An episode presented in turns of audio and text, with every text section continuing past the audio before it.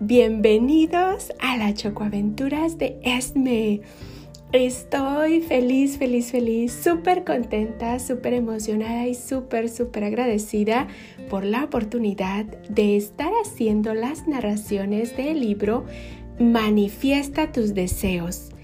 365 maneras de hacer realidad tus sueños de Esther y Jerry Hicks. El día de hoy voy a hablarles un poquito de lo que se va a tratar esta Choco Aventura. Y nos dice, eres el creador de tu propia experiencia, lo sepas o no. Tu experiencia vital se despliega como respuesta exacta a tus pensamientos, lo sepas o no.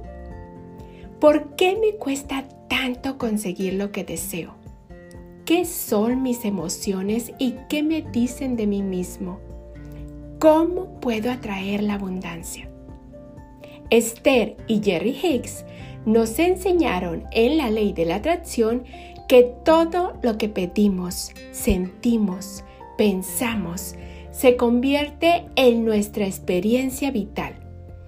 Con Manifiesta tus deseos nos acercan las técnicas más precisas y poderosas para poner en práctica su sabiduría a través de 365 píldoras, una para cada día del año.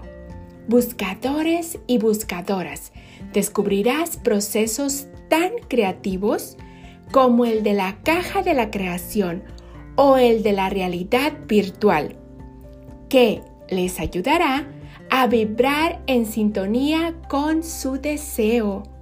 Se trata de pedir, de experimentar, de disfrutar.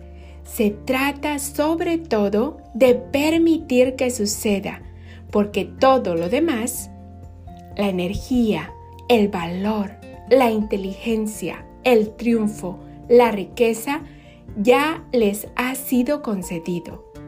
¡Wow! Gracias, gracias, gracias a Esther y Jerry Hicks por estarnos compartiendo las enseñanzas de Abraham. Estoy muy feliz, muy contenta y muy agradecida que me acompañen en la chocoaventura de estas 365 píldoras de sabiduría, una para cada día del año. Gracias, gracias, gracias, con mucho cariño y gratitud de su amiga Esme, polvitos mágicos y bendiciones para todos. Nos vemos mañana con la primer dosis de sabiduría de Abraham y las enseñanzas de Esther.